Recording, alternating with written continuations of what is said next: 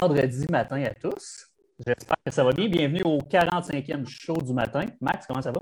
Super bien, merci Jeff. Euh, bonne nouvelle ce matin. J'ai euh, parlé avec euh, Jonathan Malo. Il s'est fait inviter par Team Canada pour les qualifications des Jeux olympiques qui vont avoir lieu en Floride du, 31 mai au 5 juin. Donc, on parlait de la Dominique, Dominique Michel du, baseball. Il ressort de sa retraite pour aller donner un coup de main à Team Canada encore. Donc, très bonne nouvelle ce matin en plus des deux extraordinaires invités qu'on a ce matin. Donc, euh, très, très excité ce matin. Toi, euh, Jeff? Oui, ben en fait, j'allais te demander sur 10 ton excitation ce matin. C'est pas mal à dire, je veux dire. Ouais, 11-12. 11-12. C'est bon, ça.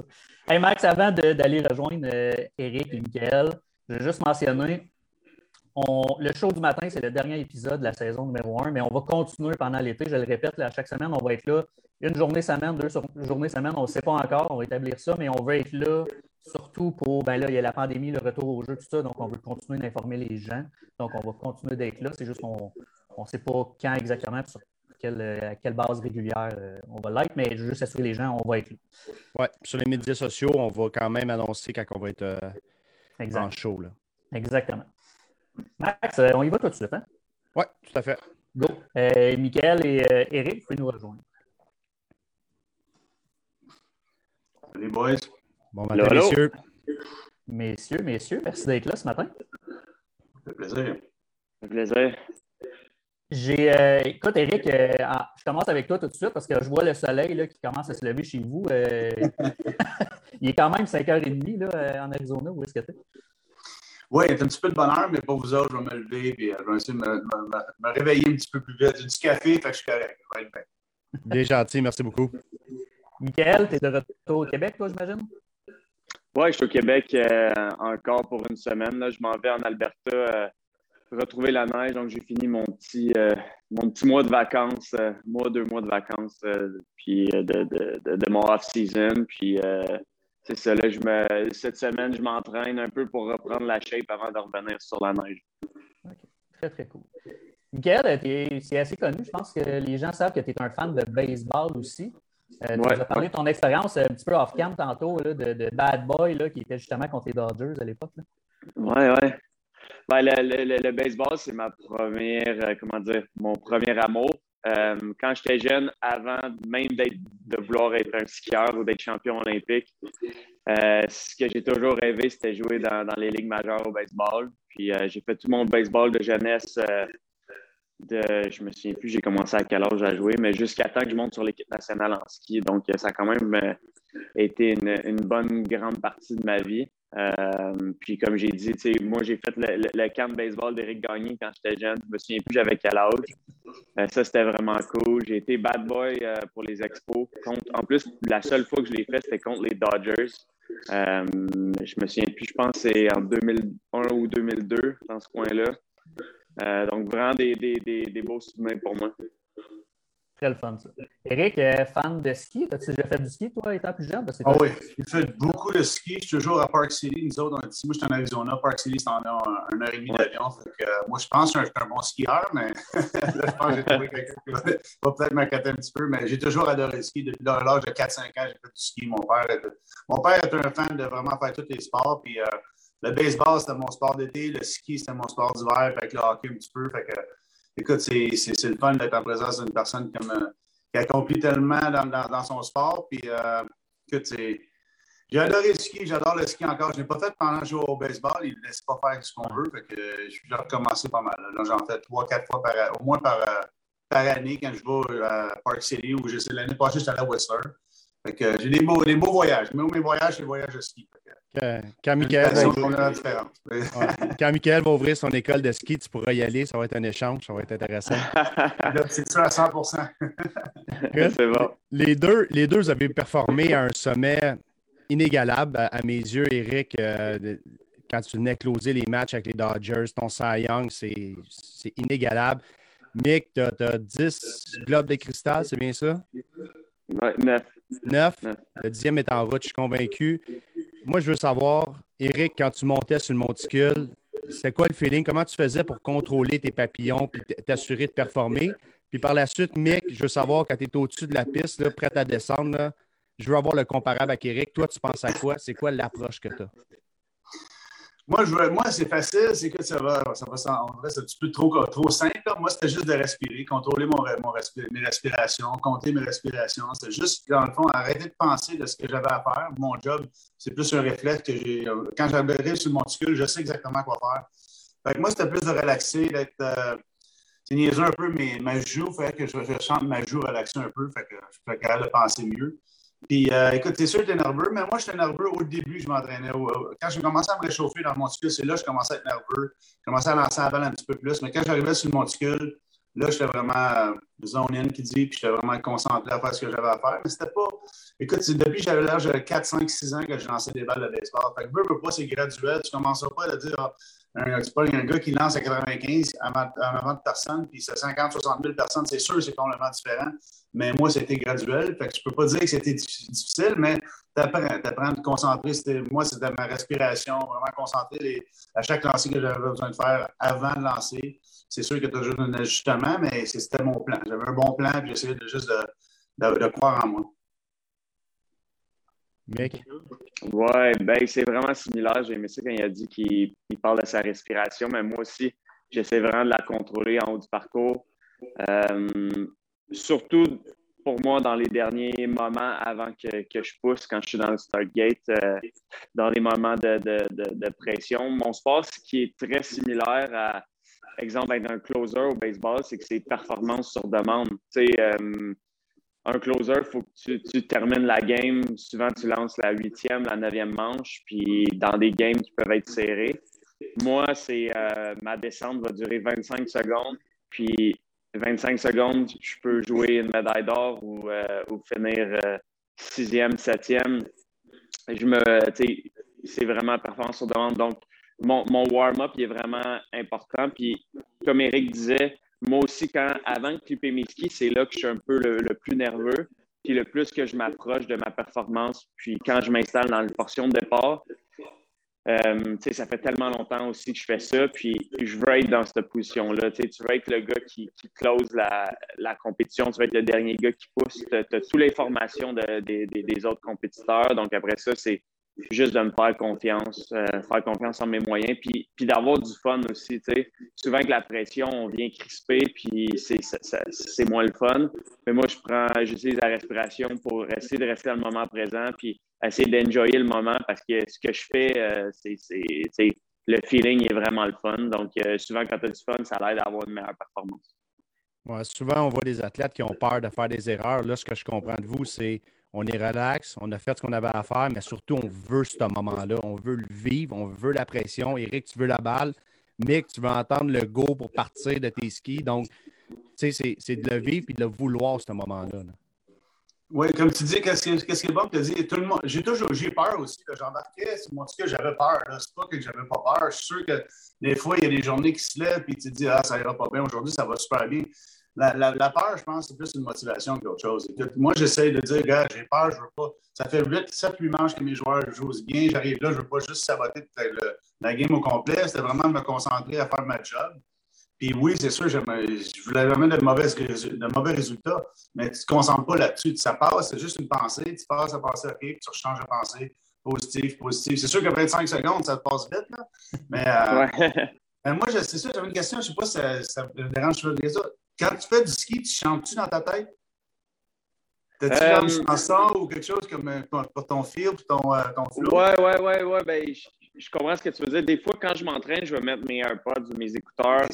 Puis, mais le, truc, c'est que quand je compétitionne, j'utilise tous mes sens le plus possible. Puis quand je skie dans une bosse, c'est quand à chaque fois que je frappe une bosse, ça fait comme un bruit, ça fait comme paf. Fait qu'exemple, je sais que si je suis dans le bon rythme, du, de la section du milieu dans les bas, ça va faire paf, paf, paf, paf, paf. Fait que je sais si je suis dans les bons paces de temps. Donc, euh, j'utilise pas de musique, mais je me mets de la musique. Ça, c'est sûr, avant ma descente pour me, me primer un peu. Un peu comme toi, tu sais, Welcome to the Jungle, quand tu, mm-hmm. tu montes au, monticule. Ben moi, j'avais j'ai comme certaines musiques, dépendamment de mon mood, avant d'aller skier. Des fois, je suis comme trop énervé qu'il faut que je me relaxe. Des fois, j'ai besoin de me craquer parce que euh, il, fait, fait moins 30. Euh, on course des, fois à des endroits pour euh, être prime time. Par exemple, on est en Asie pour être prime time en Europe, on course à 11h PM le soir. Fait que ça fait que des fois, il faut que vraiment que tu t'adaptes avec les décalages horaires et tout ça. Fait que ouais, la musique pour moi joue un rôle quand même vraiment important dans, dans le sport.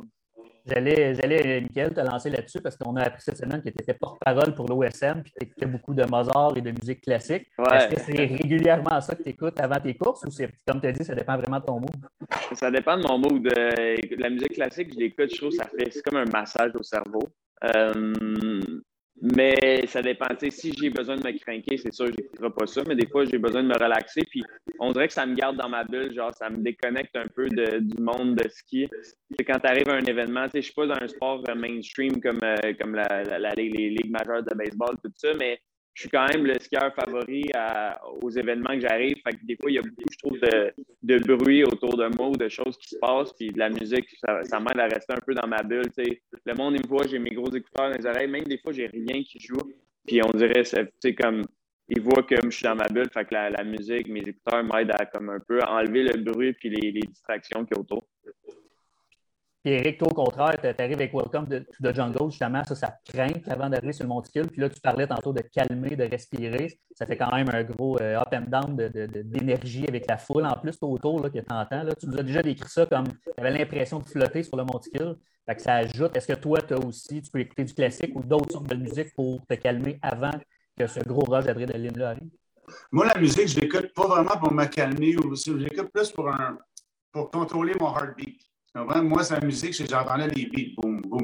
J'ai appris l'anglais avec le hip-hop, avec des bons beats. moi, dans mon but, quand j'ai un, bon, un bon tempo, quelque chose qui va bien avec la musique, c'est ça j'écoute un petit peu plus que d'autres choses. La musique, je ne sais pas, c'est sûr, des fois, ça, me prime au bout, mais je ne veux pas être trop primé parce que j'arrive sur mon skill, j'ai l'adrénaline dans le tapis, j'ai 60 000 personnes. j'essaie de contrôler ça un petit peu plus que d'autres choses. Mais moi, c'était plus, me, comme il disait, me concentrer dans ma bulle, voir mes lancers avant, lui, voir sûrement sa, sa ligne de, de boss et des choses comme ça. Moi, c'est ça le plus important, de savoir, OK, je contrôle, je, je, maintenant, je suis capable de chanter la, la tune ou le, moi, je fais du hum, c'est les femmes, mm, je fais le temps du humming. Ça, ça me dirait, ça me relaxe, comme la vibration. C'est ça qui est le fun que tu parles, parce que moi, j'adore les, des sensory training. Comme tu dis, on essaye, on, pratique tous les sens. Je parlais beaucoup à Georges Saint-Pierre, c'est ça. Tu sais, des athlètes comme ça, tu, veux savoir ce que le mec s'entraîne. C'est ça qui parlait beaucoup de, sensory training, de tous tes sens que tu utilises, tes yeux, euh, la vibration, des choses comme ça. Fait moi, ça m'a aidé un petit peu. C'est là que c'est drôle, parce que quand je lançais, je ne pensais pas vraiment à ça. C'est juste que là, plus, je suis vieux, plus que j'entraîne des jeunes, je dis, ah, c'est ça que je faisais un petit peu plus. c'est sûr que quand j'étais dans, dans le feu de l'action, je ne pensais pas énormément parce que c'était plus un, réflexe. Mais euh, quand j'essaie d'entraîner des jeunes comme Jason, des choses comme ça, j'essaie de, faire penser la vibration ou le, tempo, des choses comme ça avec la musique. On les entraîne avec la musique, sans musique. J'essaie d'avoir souvent le heart rate monitor. On met, le, on met le heart rate monitor, on met la musique différente, voir comme tu dis, Mozart, des choses comme ça. C'est quoi le heart rate? Puis il y a beaucoup de monde que, tout dépendant de la heart rate, le, le muscle travaille mieux ou moins bien. Ça dépend de la personne aussi. Fait que j'essaie de savoir exactement comment, on entraîne les jeunes pour ces, situations-là, des situations qui sont dures. Puis de 25 secondes, tu ne peux pas glisser. il faut vraiment se concentrer à 100 Puis lui, il y a une façon de se concentrer. il y a une façon de se concentrer qui n'est peut-être pas la même à tout le monde, tout dépendant de, de sa. tout le monde est différent, oui. Exactement. Très intéressant. Um, Mick, tu as vécu une, euh, euh, une, première dans ta carrière. Tu as, eu une blessure cette année tu as réussi à revenir au top euh, de ta performance. Eric, aussi, dans ta carrière, tu as eu euh, une blessure, un Tommy John, puis tu es revenu. Je veux savoir, de chacun de votre côté, comment a été le processus de OK, j'apprends que j'ai une blessure, j'ai la partie opération, partie rehab, partie je reviens au sommet de ma forme. J'aimerais ça savoir de chacun de votre côté comment vous avez vécu ça. Euh, on va commencer avec Mick. Oui, ben c'est sûr que moi, ça faisait un peu plus que 10 ans de carrière en Coupe du Monde que j'avais pas eu aucune blessure qui m'a arrêté. J'ai fait le record de, tous les temps dans mon sport pour le plus de départs consécutifs. Donc, euh, c'est sûr que ça fessé. Pour moi, c'était juste tough de ne pas pouvoir compétitionner euh, puis d'avoir regardé la course dans, mon sofa euh, de chez nous. Euh, moi, ce qui est arrivé, juste pour dire à tout le monde qui ne savent pas, je me suis fracturé de, deux vertèbres dans le dos en novembre cet hiver. J'étais en Finlande. Donc, je suis rentré à la maison. Puis, c'est sûr que sur le coup, ça fait peur parce que tu te demandes est-ce que je vais être capable de revenir au niveau que j'étais, ou même meilleur parce que dans le dos, sur le coup, écoute, je pouvais pas vraiment bouger. J'avais de la misère à me chercher une tasse à café le matin pour me faire un café quand c'est arrivé. Donc, euh, c'est sûr que je me disais comment je vais faire pour revenir. Mais moi, ce qui m'a vraiment aidé le plus, c'est que j'avais comme un objectif final. Je savais qu'en fin février, il y avait les championnats du monde au Kazakhstan. Puis mes docteurs m'ont dit que c'était vraiment réalisable, que la manière s'était fracturée, que ça allait prendre environ huit semaines avant que je puisse retrouver la neige, puis recommencer la rehab, puis tout ça. Donc, ça, au moins, c'était comme motivant de savoir que ça allait passer assez vite. Euh, puis, je me suis fixé des objectifs à tous les jours, des, objectifs qui sont réalisables. Euh, puis, je suis retourné à la base. Donc, j'ai refait toute la base dans le peu de laps de temps que j'avais. C'était un objectif par jour. Fait que je faisais pas de, quantité, je faisais vraiment juste de la petite qualité. Puis, j'étais sur la neige à tous les jours quand mon dos était bien. Puis, je pense que c'est de même que j'ai gardé la motivation. Euh, en sachant qu'il y avait un événement qui était, que j'étais capable de revenir, puis je me fixais un objectif par jour. Sérieusement, je me suis écrit ça sur une liste de papier, puis j'ai été capable de toutes les faire presque en ordre à chaque jour jusqu'à mon retour sur la neige, donc euh, euh, mon retour en compétition. Donc, je te dirais que c'est ça qui, qui, m'a aidé à revenir de, de, de, ma petite péripétie de, fracture de vertèbre. Petite péripétie. Petite péripétie. J'aime beaucoup l'aspect d'objectif quotidien. Puis ça, c'est ce qu'on répète souvent à nos athlètes à l'ABC. C'est oui, tu as des objectifs long terme puis tu vises des grosses choses, mais si tu es bon à tous les jours, tu atteins des objectifs que tu te fixes à tous les jours, tu, vas finir par atteindre ton gros objectif. J'adore ça, euh, Mika, j'adore ça. Oui, oui. Ben, moi, c'était surtout le fait que, vu que c'était vraiment bien écrit en ordre, puis à chaque jour, je me levais, puis j'avais de quoi accomplir. Fait que ça, ça rendait ma journée comme euh, plus motivante. Puis je savais que je m'en allais dans la bonne direction. Fait que le fait d'avoir tout le temps de quoi à chaque jour qui est précis, qui, qui peut paraître simple, mais le fait que tu l'accomplis à tous les jours, de quoi de nouveau, ben pour moi, même si c'est des affaires que j'avais faites des millions de fois dans ma vie, ben, ça faisait en sorte que je chantais que je m'en allais dans la bonne direction. Puis je pense que c'est ça qui m'a gardé vraiment euh, la tête clear, puis que j'étais pas sans dire plus motivé, mais je sentais, tu sais, je voyais la lumière au bout du tunnel à chaque jour. Eric, euh, parlait de huit semaines de blessure. Toi, c'est presque un an arrêté, là, Tommy John. Comment est-ce qu'on vit ça sur une plus longue période de temps? Ah, c'est la même chose. C'est des petits, des petits, des petits buts tranquillement, pas vite. Ça, c'est, moi, moi, mentalement, c'est ça qui est le plus dur. Tu as, toujours peur que le sport que tu fais, l'amour de, l'amour de ta vie, dans le fond, qu'elle se soit enlevée, tu ne peux plus danser, tu ne peux plus faire ça. Tu sais. C'est niaiseux, mais c'est ce qu'on fait dans notre vie, c'est à chaque jour, on se lève pour s'améliorer à chaque jour un petit peu, que ce soit minimal, minimal ou que ce soit énorme, le changement. On essaie de, toujours s'améliorer. Quand tu as une blessure comme ça au dos, moi, ma, plus grosse blessure, c'est pas vraiment été au bras, c'est au dos. C'est encore quelque chose que je me que je deal avec tous les jours. Puis euh, ça, c'est, ça, ça, fait peur. Ça fait, c'est, sûr que la blessure que tu ne peux pas jouer, c'est, dur, mais mentalement, quand tu souhaites le sport que tu aimes, tu peux peut-être s'enlever. Moi, justement, Justin Terrien, c'est son deuxième Tommy John quasiment qu'il a eu. Mentalement, c'est énormément dur parce que tu ne sais pas si tu vas revenir, puis des fois, tu te fatigues. Tu sais. Quand tu as huit semaines, au moins, tu as un but. C'est ça qui est le fun de se faire entourer de personnes qui peuvent te dire des petits buts, puis toi, tu es, vraiment discipliné. C'est ça qui est le fun de voir les jeunes qui sont vraiment disciplinés, puis à chaque jour, des petits des, des goals qui sont vraiment minimes pour que ce soit positif à chaque jour. C'est ça le plus important. C'est pas comme dire des gros gars, là, je vais être là, dans cinq mois, je vais être ici.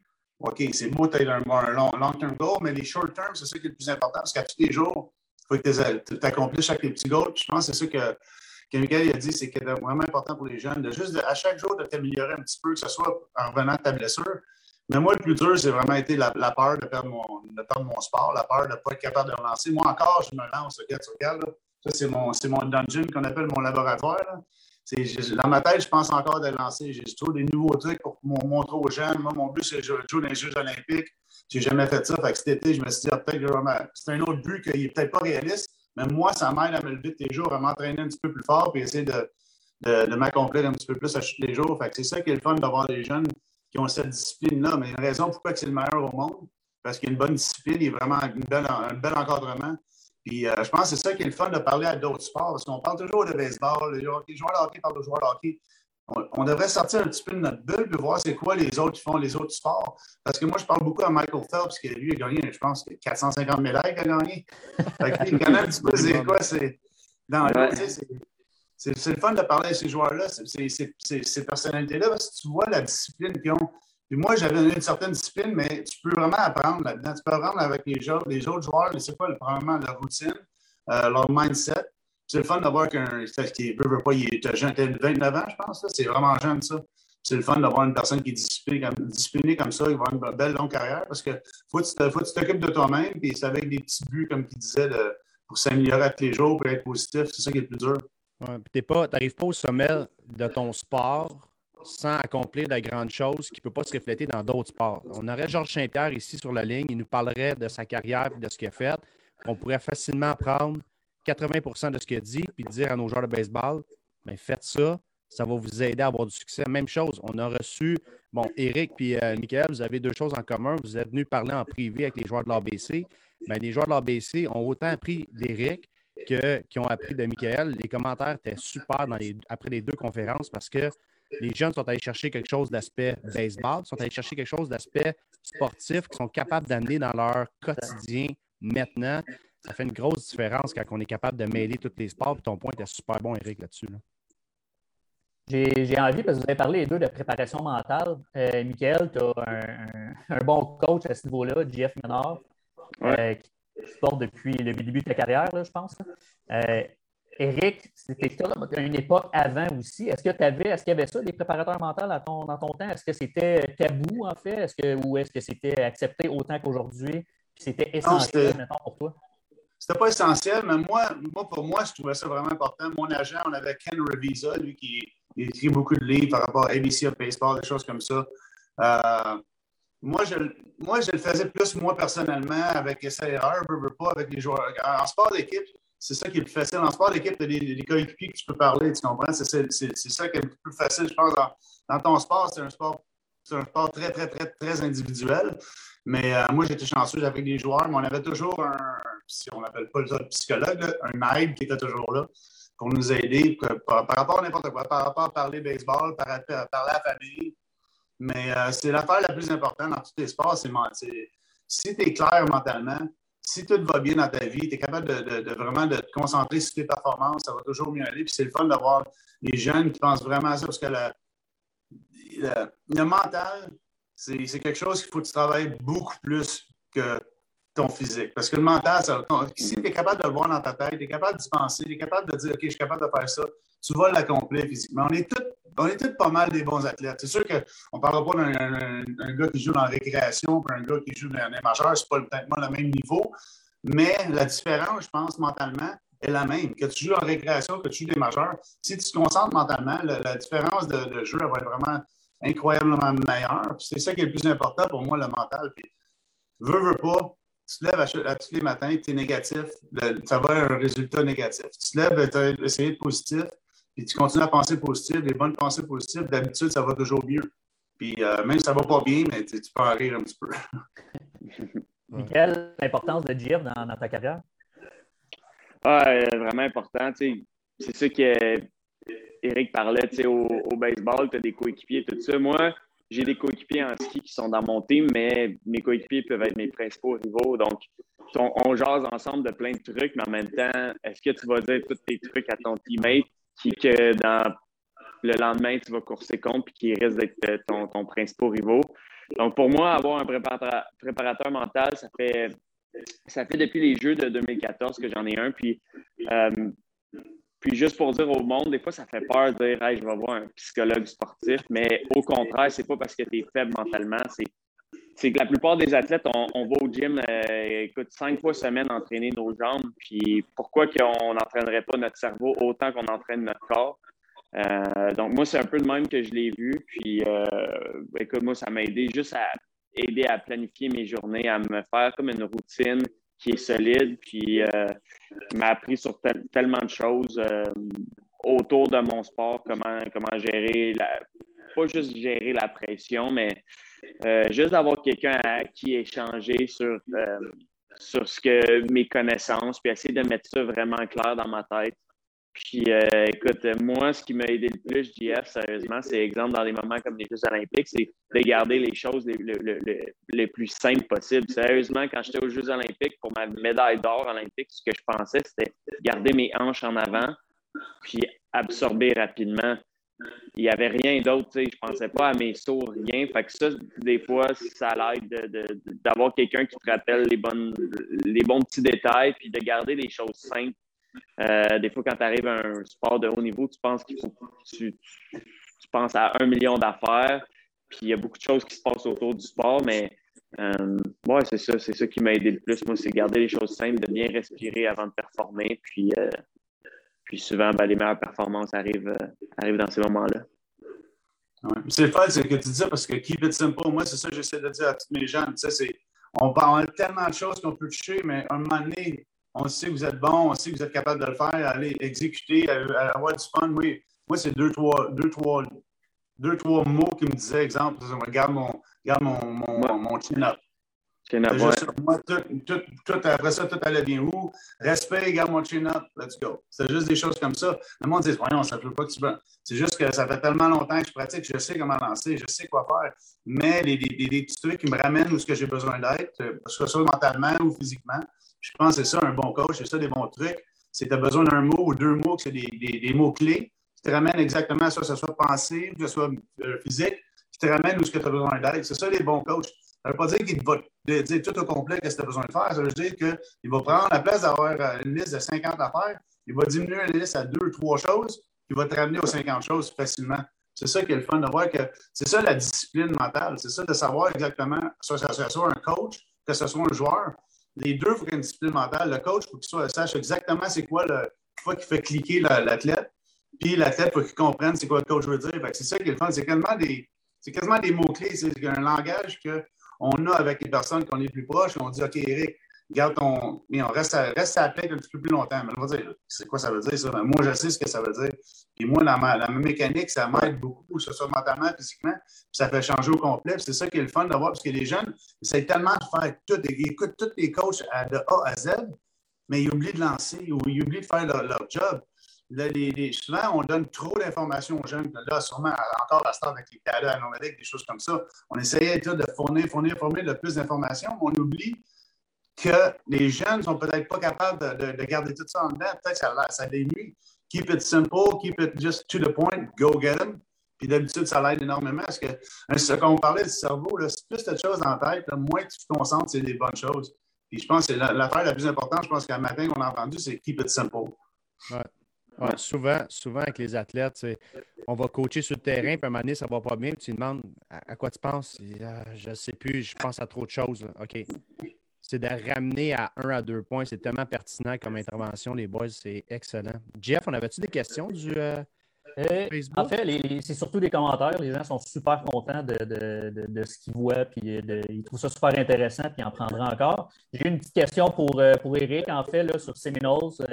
savoir comment quelqu'un qui s'en va là ou qui va commencer à Seminoles, c'est quoi son approche ou quel conseil tu as pour lui? Ah, ça va être dur. C'est ça qui est le fun. C'est une belle c'est une place qui n'a pas grand-chose à part du baseball. Il y a une bowling alley, puis tu vas jouer au baseball, mais concentre-toi. Ce qui est le fun, c'est vraiment tu es dans le baseball 100% euh, C'est complètement différent du Québec. Dire de quoi c'est. Moi, je ne parlais pas anglais en plus. Fait que je suis arrivé là. Je suis arrivé vraiment dans, dans l'Oklahoma, dans le milieu de l'Oklahoma. Je suis arrivé. Ils m'ont emmené d'une church en plus, en partant. Ils m'ont levé debout. Je ne connaissais rien de ce qui se passait là. Euh, mais c'est complètement différent. C'est une belle place, une place de baseball à 100 Puis, euh, n'importe qui qui vont là va s'améliorer parce que c'est vraiment à 100% baseball. Puis, on parle de dureté mentale. Je pense que c'est là que ça me. C'est là que j'ai commencé à savoir c'est quoi être tough mentally un petit peu, puis savoir euh, juste se concentrer sur mon baseball parce que quand tu parles pas anglais, tu n'as pas d'amis, tu es rentré en Oklahoma, tu es complètement perdu. C'est aucun petit, petit de Montréal là, qui arrive là, qui s'en va là, puis tu arrives en Oklahoma sans rien dire, sans savoir parler. C'est c'était difficile, mais c'est une belle expérience. Mick, est-ce qu'il y a quelque chose d'équivalent pour toi d'un athlète de baseball qui s'en va à l'université? Y a-tu quelque chose avant d'être pro comme tu l'étais? Y a-tu un équivalent qui fait que ah, moi j'ai vécu telle chose, j'étais tellement seul, au Kazakhstan par exemple? Non, euh, c'est nous autres, euh, écoute, moi, c'est. Je ne vais, pas rien dire, parce qu'Oklahoma, je sais que c'est différent. Moi, à 16, 16 17 ans, il fallait que j'aille à Whistler. C'était pas si pire que ça. euh, non, euh, écoute, il y a des voyages en ski, mais quand tu arrives euh, au plus haut niveau qui, qui, sont moins le fun à faire, la, la passe en Asie, on course beaucoup en Chine, au Kazakhstan, en Sibérie, mais ça fait partie de l'expérience qu'on s'en va là en compétition, fait que tu es là avec ton équipe. Mais euh, oui, euh, ça, dépend, tu t'habites où, au Canada ou aux États-Unis. il faut que tu déménages pour être plus près des montagnes. Moi, je suis chanceux au Québec, on a des belles montagnes, on a un beau programme dans notre sport. Euh, plus jeune, moi, je m'entraînais avec des, entraîneurs qui étaient beaucoup au BC euh, quand j'ai fait l'équipe nationale. Fait que j'étais basé plus à Whistler, mais en même temps, c'était pas super. Puis ça m'a vraiment aidé, puisque moi, je suis arrivé, j'avais 16-17 ans, puis j'ai appris mon anglais là-dedans aussi. Ça a été une bonne expérience de vie. Tous mes, teammates avaient genre 23 ans, fait que ça m'a appris à maturer. Euh, plus rapidement, quand tu as 16 ans, puis tu tiens avec des gars qui, qui, veulent sortir le soir, puis toi, tu n'as même pas l'âge proche de, de, de, pouvoir prendre un verre. Ben, tu fais juste essayer de vouloir être un peu ami avec ces gars-là, puis, puis maturer. Euh, ça fait maturer plus rapidement. Euh, mais c'est des belles expériences. Puis écoute, euh, je sais que dans le baseball, des fois, c'est plus difficile. pour que jouer comme aux, États-Unis. Ou je sais pas, toi, tu, Eric, tu parles dans ton livre, c'était les Trojans. Je sais plus ça, c'était où? Oui, ouais, c'est en Oklahoma, oui. Oklahoma, c'est ça. puis, tu sais, j'imagine ça a l'air plus, plus rough à vivre. Mais en même temps, c'est des belles expériences. Puis, c'est comme un, passage, euh, c'est un chapitre euh, dans, ton passage pour te rendre à ton rêve. Euh, j'imagine que là-bas, si c'est juste du baseball qu'il y a, ben, tu peux en profiter à 100% parce que j'imagine qu'il y a le monde qui vont là, c'est pour ça. Oui, non, ça vaut la peine. C'est pas dur, mais ça vaut la peine. Tu gotta pay your dues. Exactement, oui. Il y a quelqu'un justement par rapport à ça, peut-être qu'Éric, ça va être ça, mais il demande est-ce que vous avez eu un reality check dans votre carrière? Qui fait que tu es arrivé au collège, puis wow, OK, il faut, faut que je as souvent, je pense. T'en as souvent, je pense à toutes les étapes que tu passes, que ce soit à Séminole, que dans l'équipe Canada, quand j'ai joué à l'équipe Canada, j'ai fait l'équipe Canada, c'était vraiment wow, c'est des bons joueurs. Après ça, quand j'ai joué pour Séminole, là, tu voyais c'est quoi. Là. Tu sais, tu es, le king du village à Mascouche, es le king du village au Québec. Après ça, tu arrives dans un plus gros village, tu n'es plus le king. Tu sais, c'est ça, ça l'adversité, c'est ça. Tu arrives à Séminole, je voyais des bons joueurs. J'étais quatrième ou cinquième partant à Séminole. Euh, après ça, je me suis fait repêcher un autre, un autre check. En plus, quand tu te fais blesser, tu dis, des choses comme ça. Tu arrives, tu es toujours le meilleur où ce que tu es, mais quand tu montes, ben, tu montes avec les meilleurs aussi. C'est toujours des, des gut checks, c'est toujours des reality checks, mais je pense que c'est ça qui, qui, euh, qui, fait un caractère, qui build your character. Je pense que c'est vraiment d'affronter les meilleurs au monde. Si tu es toujours le meilleur, tu n'as jamais perdu, tu n'as jamais été. Euh, il n'y a jamais personne qui t'a poussé derrière de toi. Tu sais savoir qu'il va prendre mon poste, mais tu n'apprends pas, tu ne grandis pas. Je pense que c'est ça qui est le plus fun là-dedans. Un challenge. Tonic? Ouais, moi, je vais aller dans ce que je peux me souvenir, mais ma première Coupe du Monde à vie, pour moi, c'était comme, euh, c'est comme ton premier match euh, professionnel, whatever. Quand je me suis fait call-up euh, en Coupe du Monde, c'était à Calgary, c'était à la maison. Euh, puis moi, je suis contre mes idoles de jeunesse, que je me suis vraiment laissé, euh, impressionner. Puis pour moi, c'est quand même un bon reality check. Genre, je me faisais démonter sur la piste, puis je me suis fait euh, rétrograder après sur le circuit nord-américain. Puis je, te dirais que c'est là que j'ai eu mon déclic dans ma carrière. Je savais que je voulais être avec ces gars-là. Puis après ça, je me suis plus laissé impressionner, mais c'est normal, c'est comme moi, j'écoutais les Coupes du Monde comme, euh, comme le monde écoutait euh, écoute, les, Canadiens de Montréal. Tu sais, fait que chaque gars, je les connaissais. Puis je pense que je n'étais pas skier, j'étais appris à regarder tout le temps autour de moi qui, était pas loin de moi. Tu sais. Euh, fait que ouais, c'est des. Moi, j'ai vraiment appris ces expériences-là. Puis je savais que je voulais être là. Puis je voulais être un jour le gars que le monde en regarde. Est-ce que, Miguel, une autre question de, Caroline qui demande est-ce que ta préparation mentale, Miguel, est différente quand tu es au Québec? Puis même, Eric, ça vaut pour toi quand tu venais lancer au stade, même si c'était. Euh, parce que tu l'as déjà lancé, je pense, en maths. Non, tu l'as déjà lancé au stade. Euh, la préparation mentale est différente quand c'est au Québec?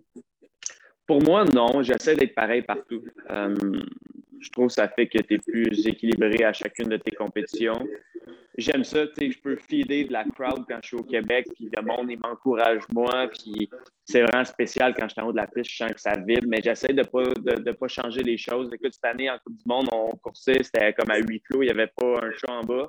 Puis je faisais la même, les mêmes routines que quand il y a. écoute, pour nous, nous autres, quand on est à Deer Valley aux États-Unis, on peut avoir jusqu'à 10 000 personnes en bas. Là. Ça, c'est comme notre, max, puis on trouve ça vraiment cool.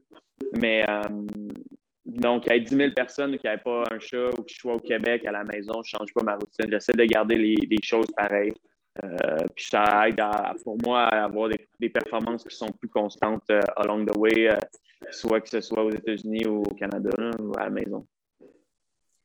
Là, en passant à Deer Valley, c'est là que je skie. Fait que la prochaine fois que tu vas à Deer Valley, je vais te demander pour aller voir. ah, c'est bon. Ben, tu sais, quand tu montes à Deer Valley, là, tu le vois, là, il y a comme un il y a comme un genre de landing euh, vraiment à pic, là, de mhm. saut. Là. Ouais. Ben, moi, je suis comme dans la piste qui s'appelle Champion. C'est genre, euh, elle finit sur un plateau, c'est direct là. je sais exactement c'est laquelle. Parce que quand j'étais là, il y avait beaucoup de monde qui pratiquait aussi. Fait que j'ai suivi un petit peu. Fait que... Ok, nice, nice. Essayez de les suivre. Moi, moi je suis pas Je suis toujours présent pour les mobiles. ouais, c'est ça, c'est ça. C'est probablement que si on course, tu vas me battre en vitesse, c'est sûr. Là. Moi, je suis, euh, écoute, 155 mouillés, là, fait que euh, c'est très lourd. Moi, quand je tombe, ça fait plus mal. Ouais, ouais, c'est ça. Les boys, avant de vous laisser aller, j'ai envie de savoir un peu vos projets personnels présentement. Est-ce qu'il y a des choses, euh, parce qu'Éric, je sais qu'il est bien impliqué dans tout ce qui est, euh, comme tu disais tantôt, la game, le bras. là, tu parlais de Jeux olympiques, un rêve, tu aimerais ça peut-être lancer. Est-ce que tu as des projets qui vont, se, qui vont soit être annoncés ou en développement présentement? Moi, j'ai un gros projet qui s'en vient, c'est plus un data collection center pour tous les sports cumulés ensemble. C'est ça que quand on parle de tous les sports, c'est ça que je parle avec euh, un gars comme Michael Phelps. Il n'y a pas vraiment de plateforme pour tous les athlètes. Je parlais aussi des athlètes, olympiques. Mais ça va une place que toutes les, toutes les data, toute la technologie, tous les, entraînements, toute une plateforme, que ce soit mentalement, que ce soit physique, que ce soit tout, les, tout ce qui est par rapport aux athlètes, j'essaie de, de présenter. J'essaie de faire ça avec une grosse compagnie, puis on essaie de mettre tout ça ensemble.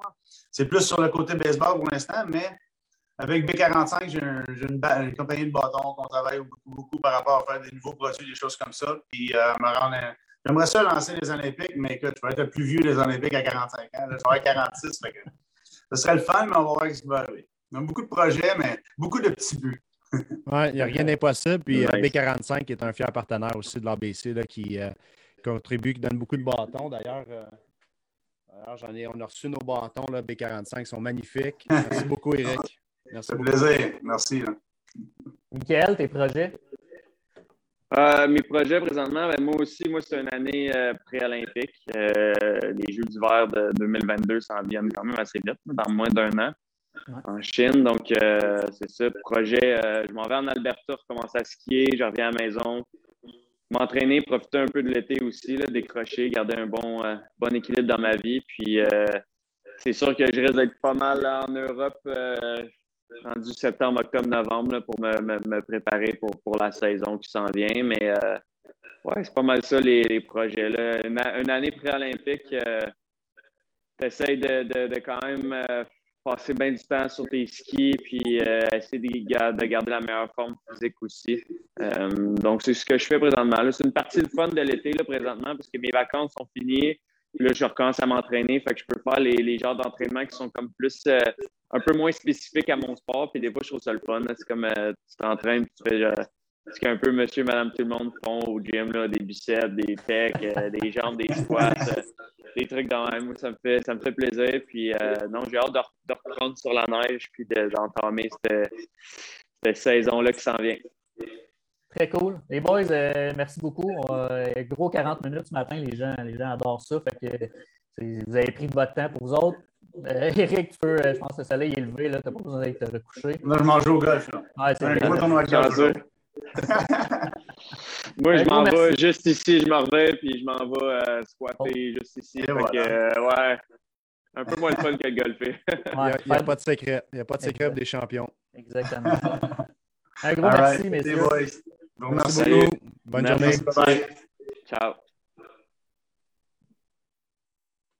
Ouais. Wow. Wow. Ouais, J'espère que les, les, les, auditeurs ont autant apprécié que Oui, je te confirme que oui. Je te confirme que oui. En voyant les messages sur Facebook, les gens adorent ça. Le concept d'avoir les deux aussi là, qui, se relancent là, au niveau des, de leurs sports différents et des, techniques qu'ils ont, c'est vraiment cool. Oui, puis ça se ressemble. Ça se ressemble tellement. Les grands athlètes, là, Eric a été au sommet, euh, Mick est encore au sommet, mais c'est deux grands athlètes québécois. Il y a tellement de similitudes. Fait que si les jeunes athlètes et les coachs peuvent comprendre ça, puis amener cette philosophie-là à notre sport, ça va être extraordinaire.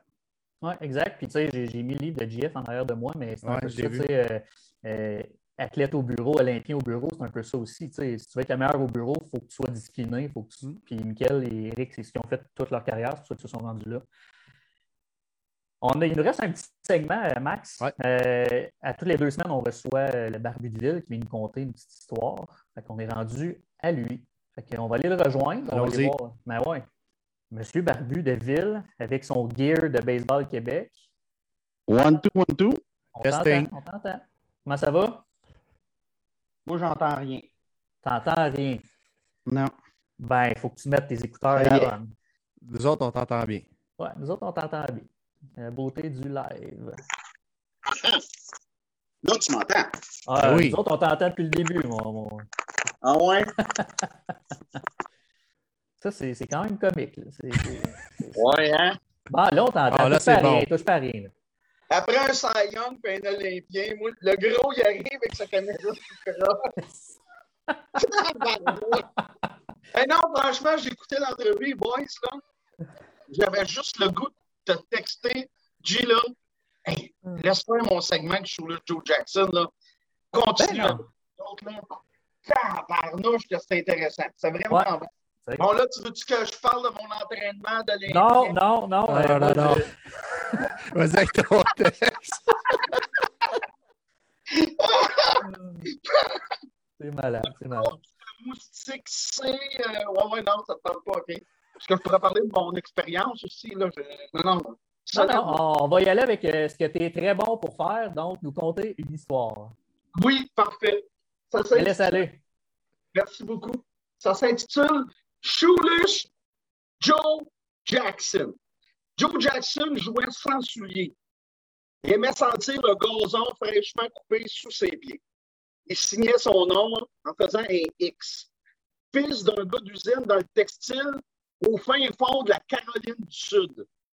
Cet homme simple est probablement le meilleur frappeur de moyenne que le baseball majeur jamais connu.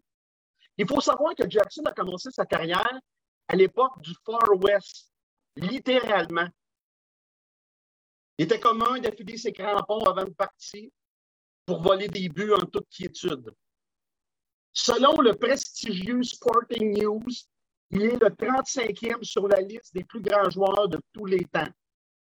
Sur 145 ans d'histoire, il en serait le 35e. Ben, ce qui est loin d'être banal. Il a commencé sa vie d'homme à 6 ans. C'est à cet âge-là que Joe Jackson est entré dans la même manufacture que son père en 1893. L'usine avait une équipe de baseball semi-professionnelle qui s'appelait le Brandon Mile Team. Scholus a obtenu un poste comme voltigeur avec cette équipe d'adulte à l'âge de 13 ans. Ben, c'est à ce moment-là que commence le parcours légendaire de Jackson. En 1908, il obtient un essai avec les Aces de Philadelphie. Oui, parce que les Aces ont été à Philadelphie bien, bien avant Oakland.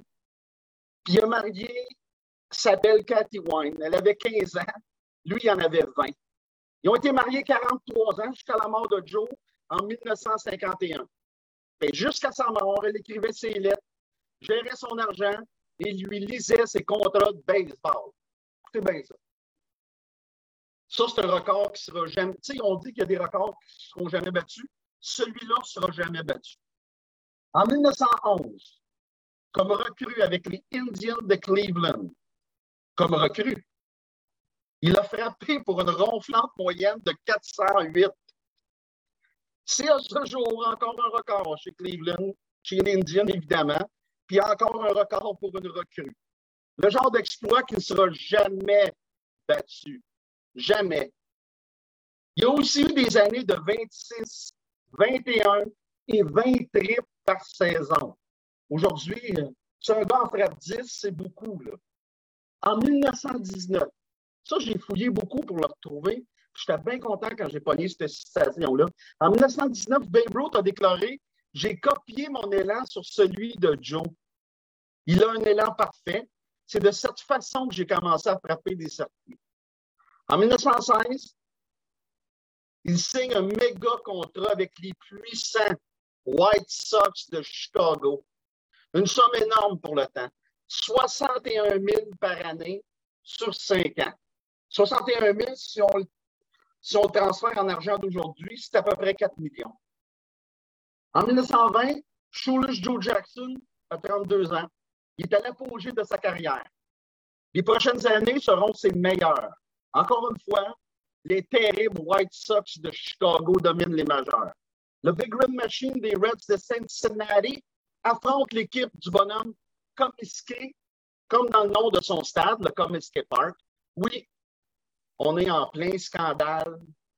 Les White Sox sont devenus les tristes Black Sox de Chicago. Joe et sept de ses coéquipiers auraient accepté 5000 tomates chacun pour laisser les Reds gagner. Il faut savoir les défenses de Shoeless qu'il a frappé en série mondiale pour 375. Il n'a pas changé sa façon de jouer. De triste mémoire, c'est la dernière fois à 32 ans qu'il joue dans les majeurs. Les huit hommes ont été bannis à vie lors du plus grand scandale du baseball majeur.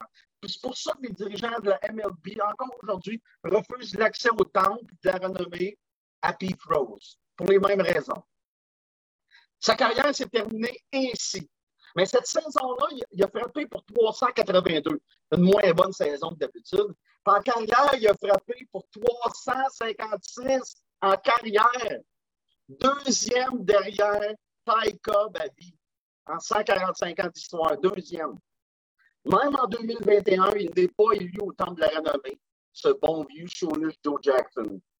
Chaque année, ça c'est vrai, j'envoie une lettre écrite à la main au président des ligues majeures pour intégrer Joe. Il a joué par la suite dans les ligues semi-pro et Negro League en Caroline du Sud. Il a joué ainsi jusqu'à 50 ans. Mais évidemment, dans les ligues semi-pro, il dominait totalement. J'avais quelques statistiques, mais comme ce n'était pas important, je ne les ai pas mis. Le pauvre au pied nu ne voulait juste que jouer, ne voulait juste jouer qu'à la balle. Certains soirs, mais certains soirs, quand c'est magique, on dit ça, on a tout joué à la balle, partout en Amérique du Nord, de Los Angeles à la chute, quand les lumières éclairent des parcs, les grands comme les petits, sur des majeurs comme ceux des Moustiques B, on peut voir de la poussière de Shoeless Joe Jackson à travers les néons et la lune. Les bords. Oui, le go, Excellent. Hey, vas-y. Tu as bien, bien repris euh, ton changement de caméra du début du show. là. Ah, c'est bon, merci. Solide texte. Solide texte, excellent. Hey, merci. Je te remercie pour euh, les, les chroniques que tu as faites. On va continuer à en faire dans les prochaines semaines, évidemment. Euh, fait que merci pour ça. Puis euh, écoute, euh, je te souhaite, euh, je te souhaite une bonne fin de semaine. Ben, merci beaucoup. Yes, bonne fin de semaine. Bye, guys. Bye, Max. Salut. Bye bye. Max, je veux remercier les gens. On reçoit encore plein de messages sur Facebook. Je remercie les gens d'être là, d'être à l'écoute. Euh, puis, comme j'ai dit en début de, de- de show, on va continuer à faire des, des, des shows, des, des- des Ouais. épisodes, euh, juste de façon moins régulière. On va en faire une ou deux selon les nouvelles, selon les invités qu'on a pour les prochains mois. Donc, merci d'être là. On vous tient au courant euh, du futur euh, du podcast. Max, merci pour les 45 shows qu'on vient de faire ensemble. Merci à toi. Merci à tous ceux qui nous ont écoutés, qui nous ont envoyé des super beaux messages. On prépare déjà la saison 2 euh, avec de belles surprises, puis ça va être très intéressant à suivre. Ouais, j'ai dit 45 shows ensemble, mais on, Vanessa aussi, Ouais. l'a fait, donc on, on la remercie. Et Max, évidemment. Ouais. Merci tout le monde d'être là. On se revoit bientôt. Salut. Bye bye.